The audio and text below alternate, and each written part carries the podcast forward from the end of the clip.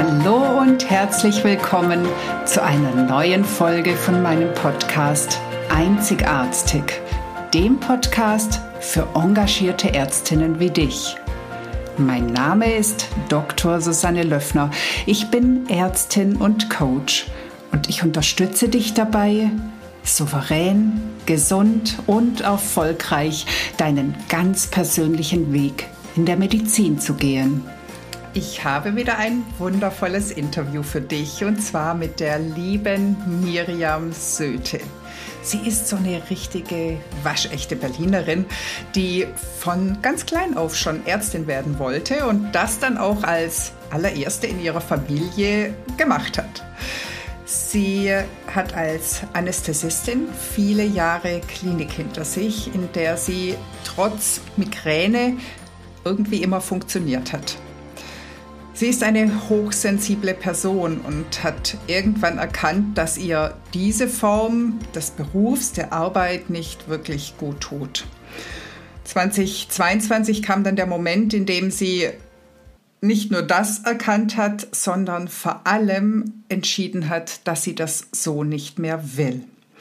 Sie hat also die Klinik verlassen und sich selbstständig gemacht als großer Fan des Ayurveda mit seinem Blick auf den gesamten Menschen und aber auch die äußeren Einflussfaktoren begleitet sie jetzt als Coach Menschen mit chronischen Erkrankungen, leistet ihnen Beistand und führt sie zu mehr Wohlgefühl und Lebenszufriedenheit ein sehr wertvolles Interview, in dem du wieder erfahren kannst, was alles für Erfahrungen so im Lauf des medizinischen Lebens auftauchen können, welche Erkenntnisse und wie sich daraus etwas Neues entwickeln kann.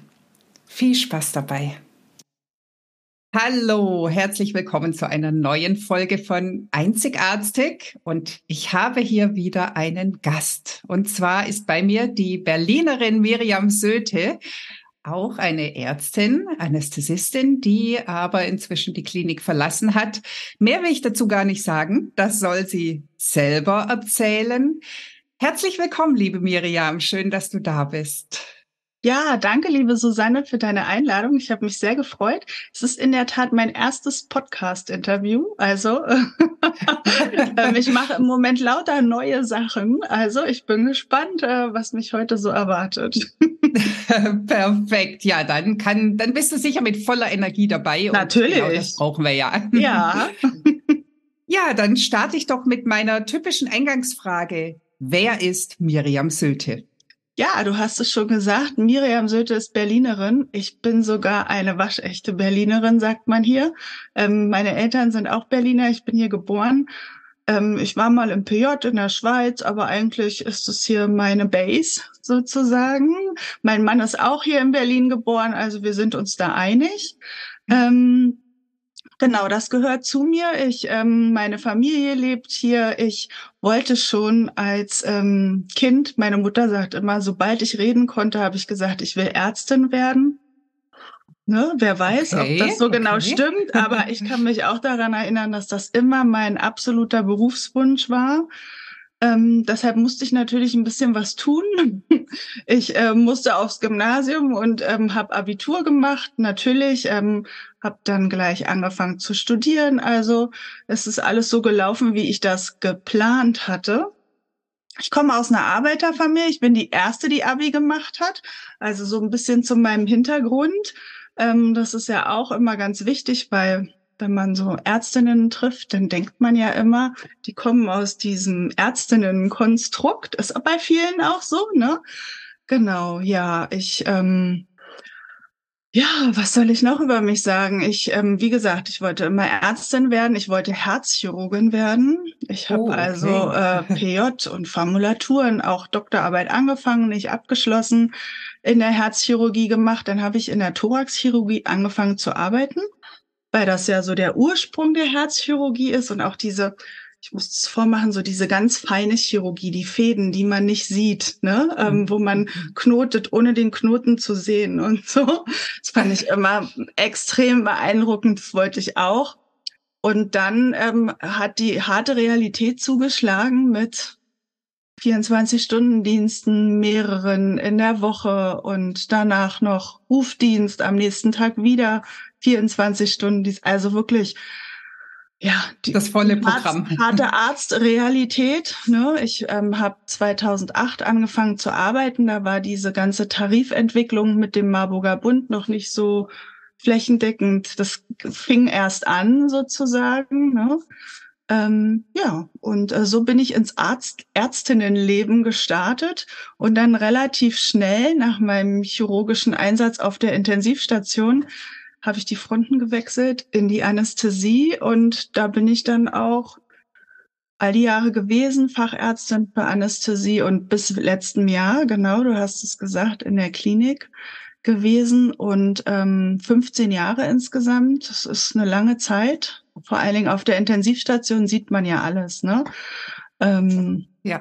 Jeden Lebensbereich, ähm, jede Konstellation, die es an Familie und Angehörigen gibt. Also man sammelt da in kurzer Zeit sehr viel Lebenserfahrung kann man anders nicht sagen. Auch in Notsituationen. Ne? Also man muss Dinge handeln, von denen man gar nicht dachte, dass es die gibt.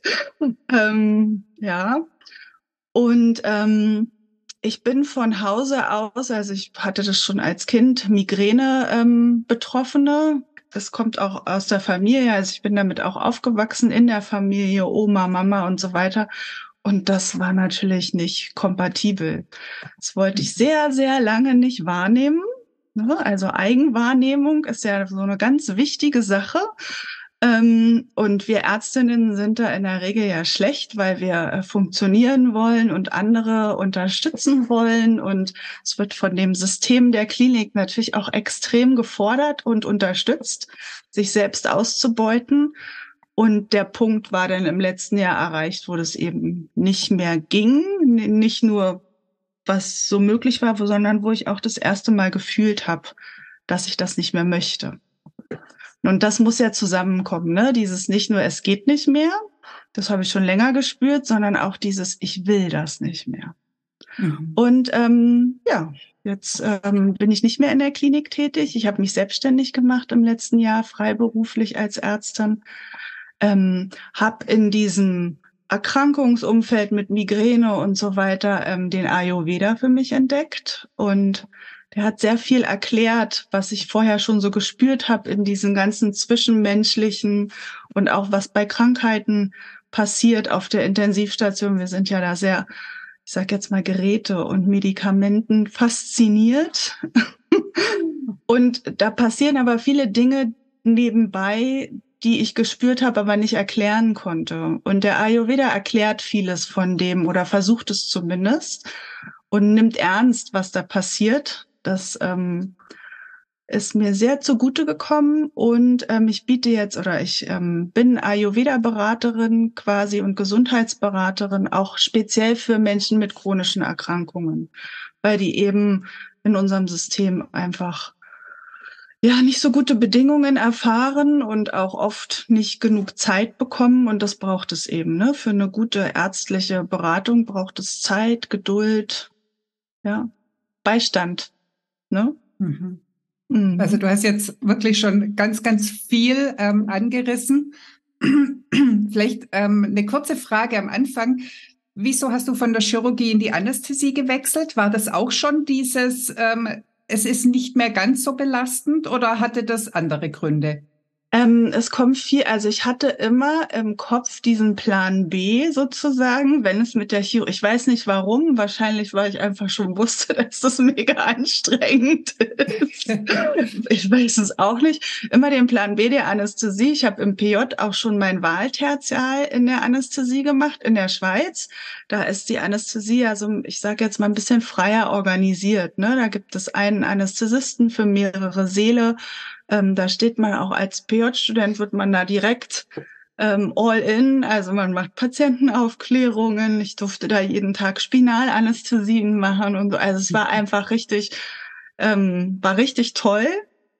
Aber das war ähm, im Kopf immer meine zweite Wahl sozusagen. und mit diesem Aspekt, ich versuche das einfach So mache ich das meistens in meinem Leben. So habe ich auch das mit dem Studium begonnen. Ich dachte so, naja, ich versuche das. Wenn es nicht klappt, muss ich mir was anderes überlegen.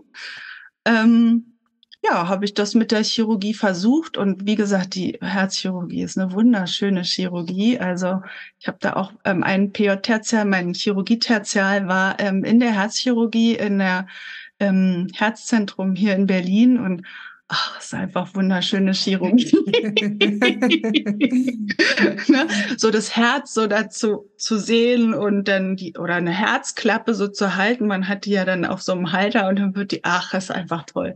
Naja, also auch, Fall, ähm, es hat mich extrem fasziniert, aber die Belastung war extrem. Also ich habe wirklich, ähm, ich weiß gar nicht, in Stunden, das ist ja so schwer aufzurechnen, ne? Aber da war noch die 42-Stunden-Woche.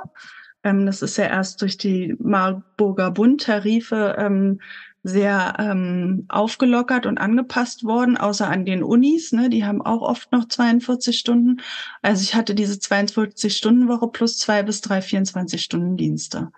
Ne? Und ja, das natürlich einfach, also, ja. Oh, ja, und ich meine, ich war ähm, Mitte 20, da geht das alles noch irgendwie.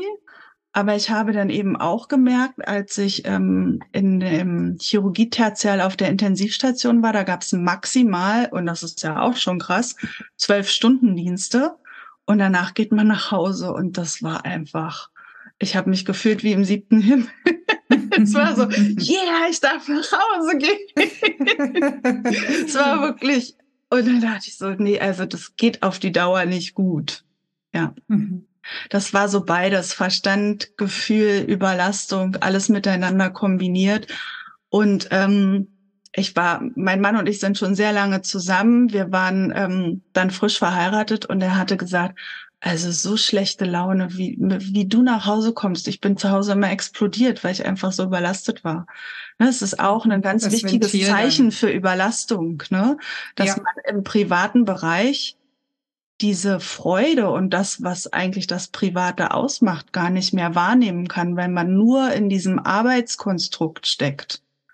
Ja, ja. das ist so wichtig, was du sagst. Ja. Und vor allem, ähm, weil du gerade meintest, das Explodieren ist dann auch ein Zeichen.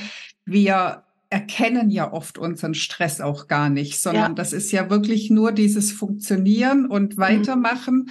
Und wenn man dann drauf angesprochen wird, dann denkt man so, ja, das muss man halt aushalten oder das mhm. ist halt gerade schwierig oder äh, der Urlaub kommt ja oder so mhm. diese ganzen Begründungen, die sich da finden. Und du hast es vorhin so schön gesagt, man muss es nicht nur spüren, sondern man muss es dann auch wollen oder nein, wie ja, hast du es genau? Beides, genau. Erst, ja, ne? erst merkt man, dass so die Überlastung kommt und dann denkt man immer, aber ich will, also ich will das doch aber, ich will doch Chirurgin sein. Es ist mir auch sehr schwer gefallen, vor allen Dingen, weil ich dann in der ähm, Anästhesie anfing, wo ich auch Chirurgin war. Also ich stand dann mit meinen alten Kolleginnen ähm, im OP-Saal. Das ist mir wirklich schwer gefallen, so dieses äh, ich bin, bin auf der anderen Seite. ich war zu schwach für euch. So fühlt man sich ja erstmal. Es wird einem ja, ja auch genau. fast auch suggeriert in dieser Ärztinnenwelt. Ne? Du, wenn du nicht das erbringst, was wir hier von dir erwarten, bist du zu schwach. Genau. Ja, genau. Und die anderen, die können's ja, ne? Und die anderen, die können's, ne? Die sind da so ja. richtig die sind nicht so empfindlich wie du. Und, ja, genau. und vieles davon sind natürlich auch Dinge, die nur sich in deinem Kopf erstmal abspielen und davon darf man sich dann auch frei machen. Sehe ich jetzt natürlich heute so ganz gelassen. Ne? Das war damals nicht so easy. Mhm. Und ähm, so ging es mir eben dann auch ähm, im letzten Jahr. Ähm, ich meine, es war schon vor der Pandemie schwierig auf den Intensivstationen und danach ähm, mit der Pandemie natürlich erst recht. Ne? Alle, die da in dem Feld gearbeitet haben, wissen das sehr genau. Und ähm, ja, das war einfach Zeit für mich, ähm, was Neues ähm, ja. zu finden. Und ich war auch ähm, in all den Jahren, ich war Assistentensprecherin, ich war in diesen Tarifkommissionen, ähm, saß da mit der Geschäftsführung gegenüber, wenn es um die Verhandlungen geht weil ich immer dachte, das System, das muss sich ändern. Also ich war in diesem in diesem Mindset und in diesem festen Glauben, wenn wir alle an einem Strang ziehen, dann können wir es verändern. Und habe eben auch über die Jahre gemerkt, dass eben nicht alle an einem Strang ziehen, schon in der eigenen Abteilung nicht. Ähm, das war schon sehr schwierig für mich, das so anzunehmen. Und dann eben auch, ähm, ja, es ist ja fast auch ein Kampf oft gegen die Vorgesetzten, die ganz andere Drücke erfahren von oben sozusagen, ne, Kostendruck und so weiter, sich dazu versuchen durchzusetzen. Das ähm, war sehr schwer und da musste ich auch erstmal erkennen, ja, dass ähm, offensichtlich das System nicht bereit für mich ist. Ne? Oder also, noch nicht. Vielleicht oder noch, noch nicht. nicht. Genau. Also dieser Wandel von ich passe nicht ins System zu, das System passt nicht zu mir. Mhm das ähm, hat natürlich seine Zeit gebraucht. Wobei das sehr, sehr schade ist. Denn ja. ich glaube, wir brauchen ja diese Menschen, die da mhm. vorgehen und die da ja. anstecken.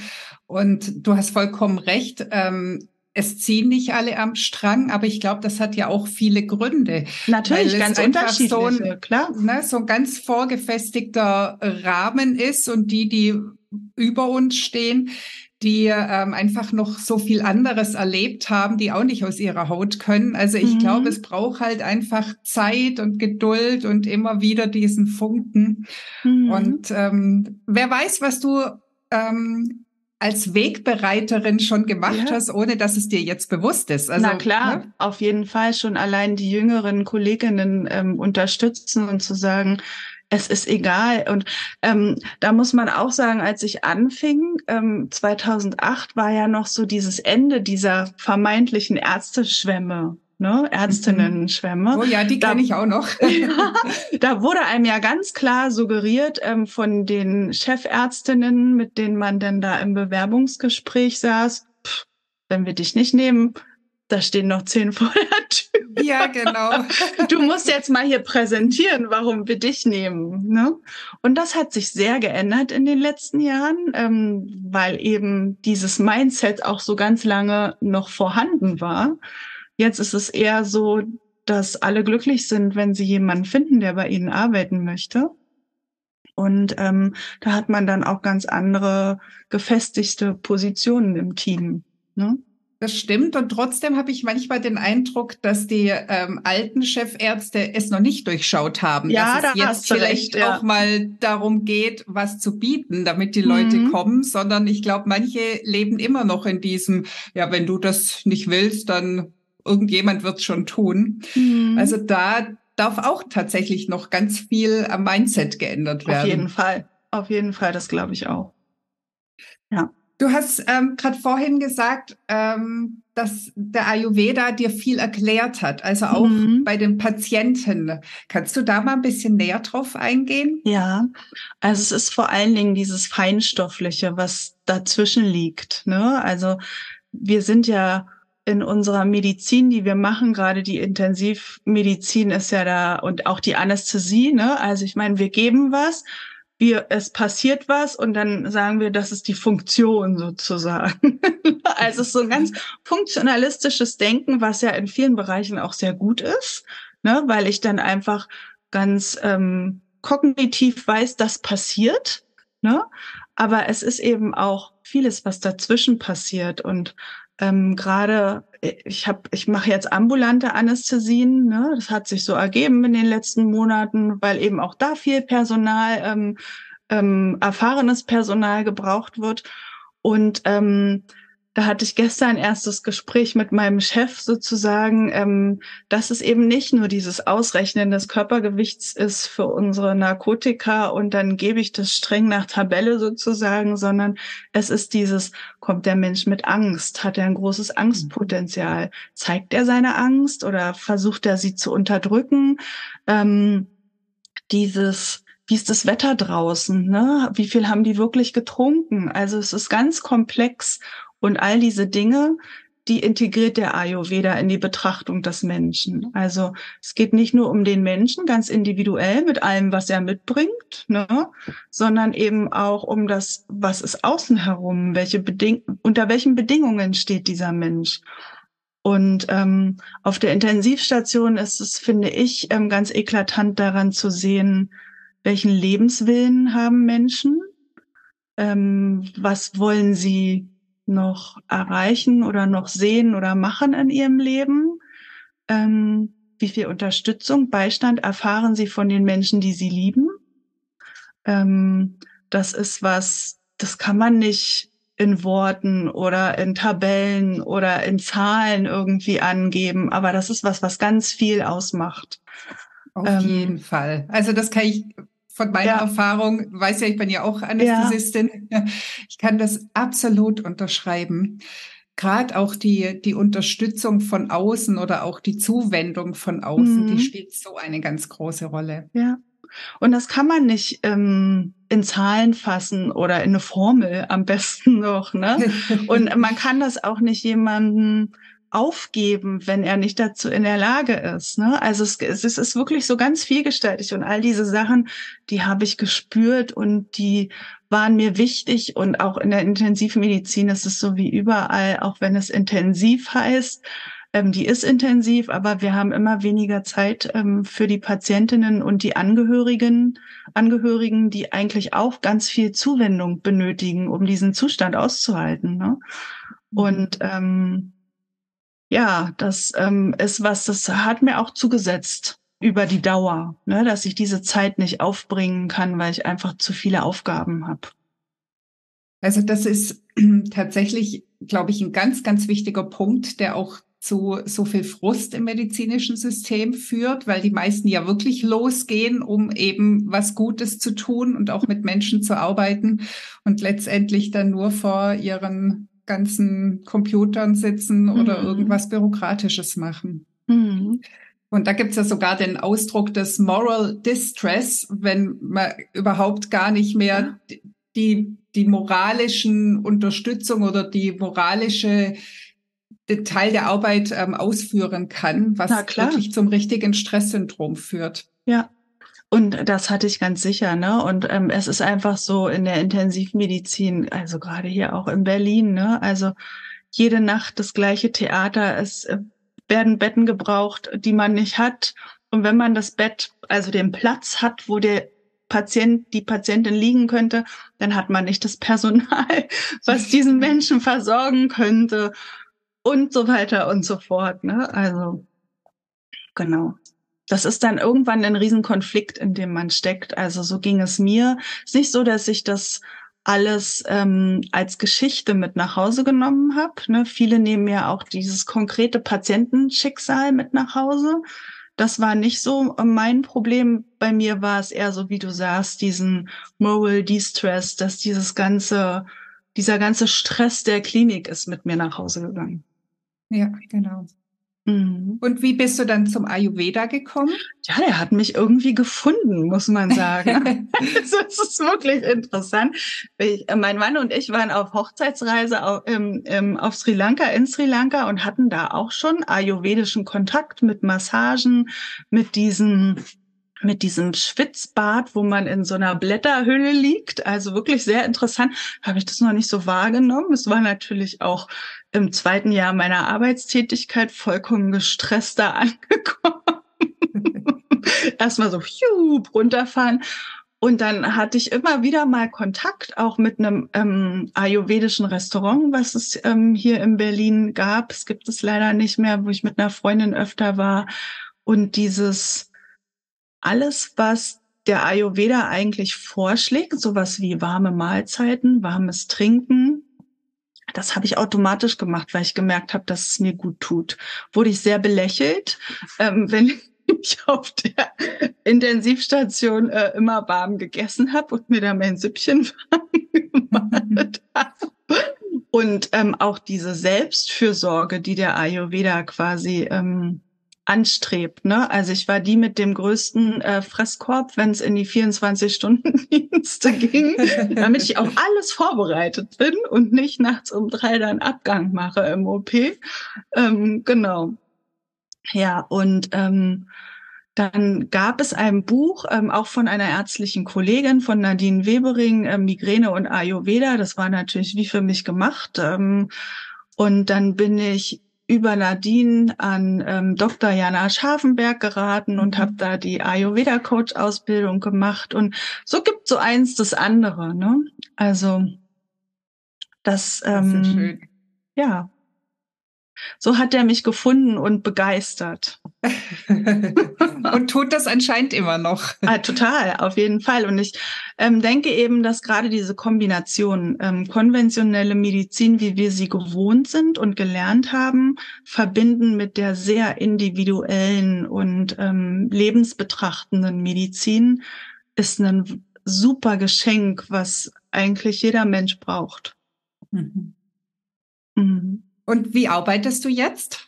Jetzt arbeite, also ich bin freiberuflich, ähm, ähm, biete diese Beratungen, die ich mache, online an, also egal wo man ist, ähm, zeitunabhängig und eben mache ab und zu, ähm, gestern hatte ich erst einen Narkosevormittag in einer Augenarztpraxis, ähm, mache nebenbei ambulante Narkosen und so ähm, geht es eben sehr gut, dass ich auch ähm, meine Selbstständigkeit langsam aufbauen kann. Genau, ne? Weil es klingt natürlich ähm, ganz lässig, ich bin jetzt selbstständig und jetzt kommen alle. ja, ich, ich weiß, so wovon einfach. du redest. und so habe ich die Zeit, das Ganze in Ruhe zu machen. Ne, weil ähm, es ist äh, so dieses typische Sprichwort, das Gras wächst nicht schneller, wenn man dran zieht es braucht seine Zeit und ähm, ja, alles, was es sonst dazu noch braucht, die Sonne und so weiter, ne? Also ja, und so geht das jetzt langsam. Und im letzten Jahr war es gut, dass ich nicht so viel zu tun hatte. Mein Vater ähm, war sehr krank und ähm, wir haben ihn gepflegt mit meinen Schwestern. Also da war einfach auch viel Privates, was dazu noch mhm. kam. Ne? Und wenn ich da in der Klinik gewesen wäre, das wäre nicht gegangen. Muss man einfach so sagen. Das ähm, das ist tatsächlich das, was wir, glaube ich, ganz oft in unserer Planung ja auch übersehen, mhm. dass es ja auch dann noch irgendwelche Nebenthemen geben mhm. könnte. Also die Familie, die Kinder, vielleicht mal ein Partnerschaftsproblem oder irgendwas, was ja auch noch Energie zieht. Also ja, so, ich glaube, wenn wir so im Studium sind, dann denken wir so, ach ja, wir können dann da arbeiten und dann noch dies und dann noch das und so, aber na, irgendwie ist das ja. mit der Realität nicht immer vereinbar. Nein, ist es absolut nicht. Ne? Und ähm, Care-Arbeit wird in unserer Gesellschaft ähm, nicht unterstützt und nicht honoriert. Nee. Ähm, ja, das muss sich auch noch dringend ändern. Also es sind auch Themen, die mir sehr äh, im, am Herzen liegen. Also ich bin da schon auch in der Einstellung eher aktivistisch geprägt, sagen wir mal so. Und ja, da gibt es viel, was sich noch verändern darf. Auf jeden Fall. Mhm. Also Potenzial Luft nach oben, sagen ja. wir mal so. Und magst du vielleicht noch so ein bisschen was über den Ayurveda erzählen oder wie du, wie du berätst oder was, was es da vielleicht für Möglichkeiten gibt, einfach, dass wir da noch so ein bisschen ja, sehr Einblick gerne. bekommen. Sehr gerne. Also ich habe gestern zum Beispiel noch, ich war ähm, auf dem Ayurveda Festival in diesem Jahr als Vortragende, habe einen Vortrag über Ayurveda und Long beziehungsweise Post-Covid gehalten und ähm, es hatte dann viel Resonanz, ähm, dass viele gesagt haben, oh, ich hätte das auch so gern gehört, aber ich konnte natürlich nicht zum Ayurveda Festival kommen. Es war in Bad König, also im Odenwald, ne? Das ist natürlich auch, muss man Zeit haben, da hinzufahren und so. Und habe das gestern nochmal als Webinar angeboten. Sowas mache ich zum Beispiel, also ist dann quasi Aufklärung und Austausch, ne? So kann man sich das vorstellen. Ähm, in den Beratungen geht es eigentlich gezielt darum, welches Problem oder welche Symptome hast du aktuell? Und ähm, der Ayurveda, der geht von oben bis unten durch, der macht so eine richtig schöne Anamnese, so wie wir das vielleicht doch im Studium gelernt haben, alles zu erfragen, eben auch Lebensumstände, bei den Frauen zum Beispiel auch, ähm, wann hast du deine Periode bekommen oder bist du schon in den Wechseljahren, welche Beschwerden hattest du? Also es geht wirklich bis ins kleinste Detail. Das dauert natürlich auch einige Zeit, also so eine Erstberatung ist bei mir zwei Stunden lang. Okay. ähm, und das ist eine Zeit, die ähm, gibt es, ich glaube, fast nirgendwo ähm, draußen in der konventionellen Medizin. Ne? Ähm, und ja, dann ähm, analysieren wir das gemeinsam, also meine Klientinnen und ich gemeinsam in dem Gespräch schon mal, so was, was ich denke und ähm, was der Ayurveda vorschlagen könnte. Und dann gibt's noch mal so einen richtigen ich sage jetzt mal Ärztinnenbrief, so wie wir das gewohnt mhm. sind, eine schöne ja, Abhandlung dich von der Vergangenheit doch nicht lösen. Nee, ich irgendwie nicht so ganz. Brief schreiben. ähm, so dass man eben auch noch mal was Schriftliches hat, ne, für zu Hause zum Nachlesen, weil ähm, wir wissen es aus Erfahrung, in zwei Stunden kann man viel sagen und nicht alles bleibt hängen. Das geht auch gar nicht. Den Anspruch habe ich auch überhaupt nicht. Und ähm, dann gibt es Vorschläge, vor allen Dingen so auch fürs Alltagsgeschehen und konkret für Symptome oder wenn es Krankheiten sind, eben auch für die Krankheiten. Genau. Und was sind das so für Vorschläge? Geht es da um Ernährung, um Lifestyle? Um alles, um Ernährung. Um alles. Also der Ayurveda betrifft ja wirklich alles. Ne? Der, der guckt sich die Ernährung sehr genau an. Das ist sehr wichtig im Ayurveda. Verdauungsfeuer ist das große Thema. Wie verdaue ich und was kommt an? Wie nähere ich mich? Und ähm, Lifestyle-Themen, vor allen Dingen Routinen, ähm, die ich mir nach dieser Klinikzeit auch erstmal hart erarbeiten durfte. ähm, Routinen, ähm, Schlafroutine. Schlaf ist eine der Säulen im Ayurveda. Das kommt ja auch in unserer Gesellschaft sehr zu kurz. Mhm. Wir aus der Klinik, wir Weil wissen, mit Schichtdienst. was das bedeutet. Ne? Ich hätte bis vor zwei, drei Jahren gesagt, ich brauche gar keinen Schlaf, also nicht viel Schlaf. Ich habe jahrelang nur vier Stunden pro Nacht geschlafen. Oh Gott. Äh, genau. Und ich hätte gesagt, ja, das reicht mir aber. Ich bin so. Stimmt gar nicht. Ne, Habe ich jetzt ähm, mal so festgestellt, stimmt gar nicht.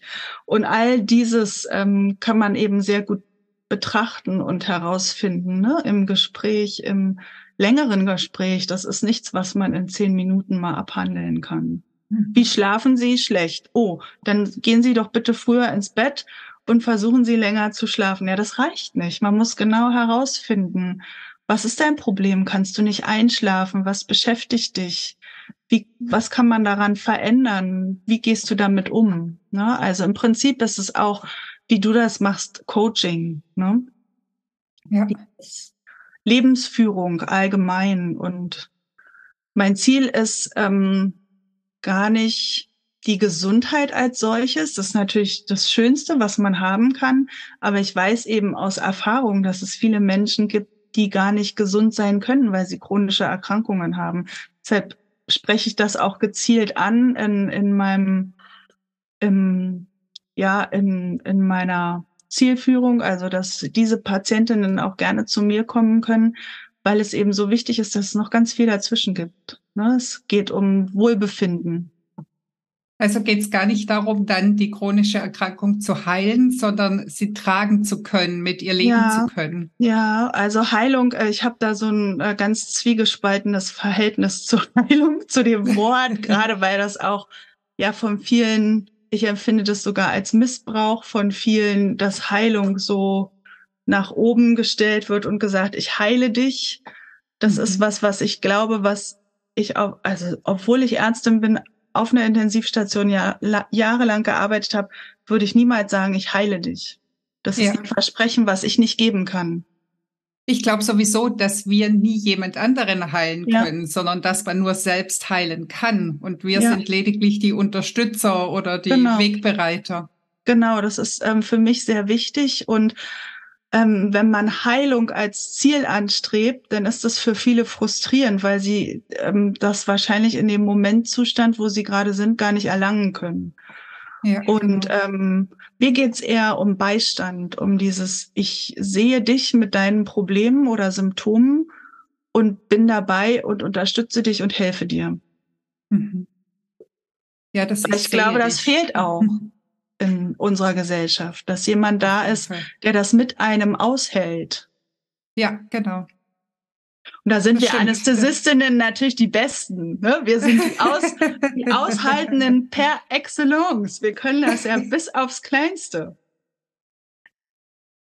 Ja, und trotzdem ist, glaube ich, ganz oft, auch gerade im ärztlichen Bereich, das ein Problem, auch die Emotionen des Patienten aushalten ja. zu können. Also, ja. wie du vorhin schon gesagt hast, die Ängste, die dabei sind, die mhm. wenigsten sprechen diese Ängste mal an oder mhm. nehmen sie an, sondern mhm. es ist ja immer so, oh, der hat Angst, oh, dann machen wir ganz schnell irgendwas anderes und lenken den mhm. ab.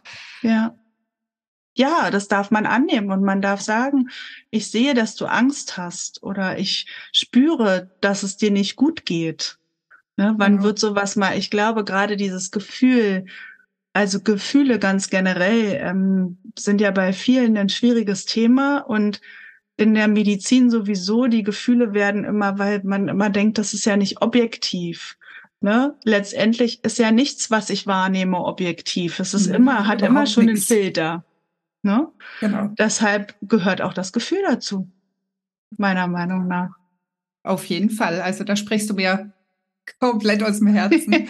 Und äh, ich glaube, das Problem ist, dass wir alle schon ähm, so aufwachsen, dass wir hm. sehr, sehr wenig mit unseren Emotionen anfangen können. Das sind ja noch so die alten Glaubenssätze, ein Mann weint nicht oder hm. solche Dinge. Und da wir mit unseren eigenen Gefühlen schwer umgehen können, können wir es noch schlechter mit den Gefühlen anderer. Mhm. Und dann geht man lieber drüber weg oder ähm, macht irgendwas anderes.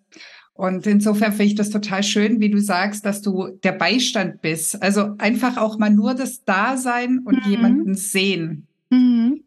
Auf jeden Fall. Und auch dieses, ähm, wie du sagst, die Gefühle aushalten, weil wir denken, also ich glaube, dieses, und da spielt auch ganz viel so diese Uniform, die wir ja im Krankenhaus tragen, ja, genau. eine Rolle. Ich streife diesen Kittel über und habe eine Uniform und jetzt bin ich professionell. Und jetzt muss ich mich auch professionell verhalten. Und dazu gehört nicht, ich sage jetzt mal, gefühlsduselig zu sein. Ne? Ja. Aber also ich habe in den Gesprächen und ich habe ja, also ich habe wirklich viele Gespräche End of Life geführt mit Angehörigen. Ne? Da geht es um, um hat der Mensch eine Patientenverfügung? Was möchte dieser Mensch ähm, jetzt in dieser Situation? Wahrscheinlich am Ende seines Lebens und was machen wir und was machen wir nicht? Nicht, weil Angehörige die Entscheidung treffen, sondern weil man gemeinsam ermittelt, was ist der Wunsch des Patienten? Ähm, und in diesen Gesprächen, ja, muss ich professionell führen, aber ich bin Mensch und das müssen die anderen Menschen auch spüren dürfen. Dass es natürlich wichtig für mich ist, dass wir das ganz genau machen und dass es nicht einfach ist und dass ich das auch mitfühlen kann, dass es nicht einfach ist, so eine so ein Gespräch zu führen und dass es überhaupt dazu kommen muss, so ein Gespräch zu führen und so weiter. Da ist ganz viel dabei. Und ähm, und natürlich kann man dann auch mal ein paar Tränen haben in einem Gespräch und eine zittrige Stimme. Das ist genauso professionell, als wenn ich sage, zack, zack, zack, wir müssen das jetzt besprechen. Das muss ich auch abhängig von dem machen, der neben mir sitzt oder vor mir sitzt, damit ich das so führen kann, dass es für diesen Menschen gut ist. Ja. Also und so sehe ich, ich eben auch meine Beratung. Ja, gebe ich dir recht. Ne? Mhm. Ich habe früher immer bei den Sektios immer geweint. Immer sobald mhm. das Kind auf die Welt kam, habe ich ein paar Tränen vergossen. Ja. Ja, also, das ist auch so ein ganz emotionaler Moment. Ich bin jetzt, muss ich ehrlich gestehen, der Kreissaal ist nicht so mein Lieblingsgebiet. Mit dem bin ich nie so richtig warm geworden. Ähm, das ist schon eher die Intensivmedizin, die da mein Herz äh, glühen lässt. Ja, ja, ich denke, wahrscheinlich bist du dann ähm, auch so ein bisschen Typ Palliativmedizin, oder? Das so. könnte ich ja, auf jeden Fall. Das ähm, wäre auch eine Variante, die ich in Betracht hätte ziehen können. Genau. Ja. Aber jetzt brauchte ich, glaube ich, auch erstmal Abstand von vielen dieser ja, Lebensende ähm, Geschichten und Situationen. Ne? Also wenn man das viele Jahre gemacht hat, dann gibt es ja auch manchmal so einen Punkt, wo man denkt, mein, mein Maß ist jetzt erstmal erfüllt. Das war gut so und das ähm, habe ich auch gut gemacht. Also das weiß ich auch, dass ich das gut gemacht habe. Aber jetzt kann mal was anderes kommen. ja. Das ist schön. Mhm. Ja, also ich finde das sehr, sehr spannend. Ähm, ich habe in letzter Zeit ja viele Interviews geführt und letztendlich ist es irgendwie immer so ein bisschen der rote Faden, so dieses, man geht in die, in die klassische Medizin rein mit dem Funktionieren, mit dem ähm, mhm. was leisten und dann kommt irgendwann der, der Umbruch. Und das ist aber, glaube ich, immer auch der Moment, wo jeder mehr zu sich selber findet und mehr Fall. so seine, seine wahren Stärken erkennt, seine Fähigkeiten, aber auch so den eigenen Wunsch, die eigenen Bedürfnisse. Und das finde ich so schön, dass es doch auch die Möglichkeit gibt, dann Wege zu finden, so wie du jetzt mit dem mhm. Ayurveda. Jeder hat ja so ein bisschen seinen anderen Weg dann. Aber ich hoffe, dass das hier den Hörerinnen und Hörern wirklich auch Mut macht, ja. ähm, eben wirklich nach was anderem auch mal Ausschau zu halten und nicht das Gefühl zu haben, oh, ich habe jetzt Medizin studiert, also muss ich jetzt die nächsten 60 Jahre Medizin machen, ähm, ja, kann man. Also soll, möchte ich auch niemandem ausreden. Aber es gibt durchaus da auch Spielvarianten oder andere Wege. Und ich freue mich, dass wir hier jetzt wieder einen sehr, sehr schön kennengelernt haben. Ja. Dir vielen Dank dafür. Gerne. Ich würde dir gern noch meine typischen Abschlussfragen stellen. Ja. ich meine, ähm, du hattest ja schon erzählt, dass du schon als kleines Kind Ärztin werden wolltest. Deswegen weiß ich nicht, ob es das wirklich gibt. Aber hättest du denn vielleicht noch einen anderen Berufswunsch? Also ich habe im Schulpraktikum ähm, habe ich ähm, war ich bei einer Optikerin ähm, bei einer Optikerin, Optikermeisterin und das wäre, wenn irgendwie so das, was ich mir vorgestellt hätte, nicht funktioniert hätte, wäre das auch ein Beruf gewesen, den ich mir sehr gut hätte vorstellen können. Das ist so ein richtiger, also war es zumindest so ein richtiger Handwerksberuf. Jetzt ist auch der natürlich äh, sehr ausgelagert. Was so, mhm. also ich habe noch so richtig die ähm, die Brillengläser geschliffen an so einem Schleifstein und so. Das war natürlich richtig interessant, ne? Konnte ich richtig was sehen. Mhm. ähm, also ich mache sehr gern was mit den Händen. Es müsste was, was auch sein, wo ich was tun kann. Mhm. Okay, was Manuelles. Ja, ja das sind wir wieder bei der Herzchirurgie dann. Ja, genau. Jetzt ist mein Hobby Nähen, also ich habe das einfach ein bisschen ausgelagert. Okay, ja, aber du darfst da nicht gucken, wenn du knotest, ne? Oder? Na, manchmal. So, ich habe letztens für eine Freundin eine Malerkette geknüpft, so eine ähm, Gebetskette habe ich geknüpft und ähm, sie saß daneben, also zwei Freundinnen saßen daneben und meinen, oh, wenn ich schon die ganzen Knoten, wenn ich daran denke, habe ich keine Lust mehr. Es hat mir sehr viel Spaß gemacht. ja. Hast du eine Löffelliste? Eine Liste, auf der steht, was du alles noch tun möchtest, bevor du den Löffel abgibst? Ähm, ich habe keine typische Löffelliste, in der Tat nicht. Ähm, wahrscheinlich ähm, bin ich da auch eher ein bisschen langweilig. Was für mich am allerwichtigsten ist, dass ich ein gutes Leben hatte am Ende meines Lebens, dass ich, äh, wenn der Zeitpunkt kommt, ähm, von dem ich auch keine Angst habe, muss ich ehrlicherweise sagen, ähm, dass ich dann weiß, ähm, ja, ich habe das versucht, was ich versuchen wollte und manchmal bin ich gescheitert und meistens aber auch nicht. Ich hatte Zeit für mich und meine Liebsten. Das ist so das Wichtigste eigentlich. Auch schön gesagt. Mhm. Hast du einen Wunsch für die Medizin? Ja, viele Wünsche. Ich wünsche mir, dass die Medizin menschlicher ist, und den ganzen Menschen individuell sieht. Und dafür brauchen wir Zeit, dafür brauchen wir Honorierung in jeglicher Art, dafür brauchen wir die Mittel und weniger ökonomischen Druck. Ich glaube, das ist ein ganz ähm, existenzieller Aspekt. Und was ich mir noch viel mehr wünsche, ist eigentlich Inklusivität in der Medizin. Ähm, die Medizin ist noch sehr männlich, patriarchal geprägt, auch in der Hierarchie.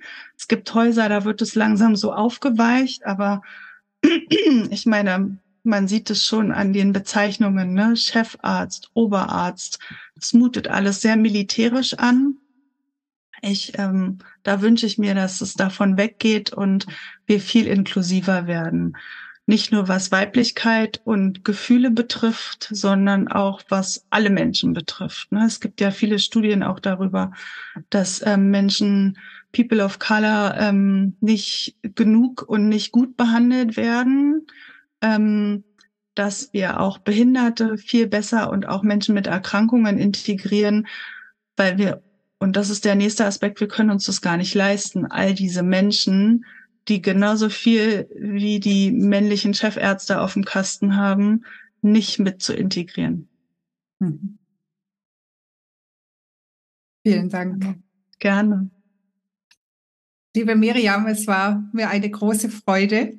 Ja, mir auch. und deinem Werdegang und allem drumherum ähm, da was zu erfahren. Jetzt weiß ich nicht mehr, wie ich den Satz begonnen habe. Es war mir eine Macht Ehre. aber nichts, Entschuldigung. ähm, ich hoffe, dass auch ihr, liebe Hörerin, wieder was Neues dazugelernt habt dass ihr vielleicht wieder inspiriert wurdet, doch den Mut zu haben, mal ein bisschen links und rechts zu gucken. Und ich verabschiede mich hier und überlasse aber der lieben Miriam noch das Schlusswort. Ja, danke, liebe Susanne. Ich danke dir sehr, sehr herzlich für die Einladung. Es hat mir viel Spaß gemacht. Und ich wünsche den Hörerinnen, wahrscheinlich sind es ähm, mehrheitlich Ärztinnen, ähm, und ansonsten auch aus allen anderen Berufen, dass ihr seht, wie toll ihr seid, dass ihr spürt, was ihr könnt und ähm, dass ihr euch traut, für euch einzustehen und ja, wie du schon sagst, über den Tellerrand zu gucken und zu gucken, was gibt es noch abseits der Wege, was mich vielleicht mehr inspiriert. Ja. Das war die heutige Folge und es ist schön, dass du bis zum Schluss dabei geblieben bist. Gefällt dir Einzigartig? Dann würde ich mich freuen, wenn du den Podcast weiterempfehlst und oder mir eine 5-Sterne-Bewertung dalässt, damit noch mehr Ärzte und Ärztinnen von meinen Impulsen erreicht werden.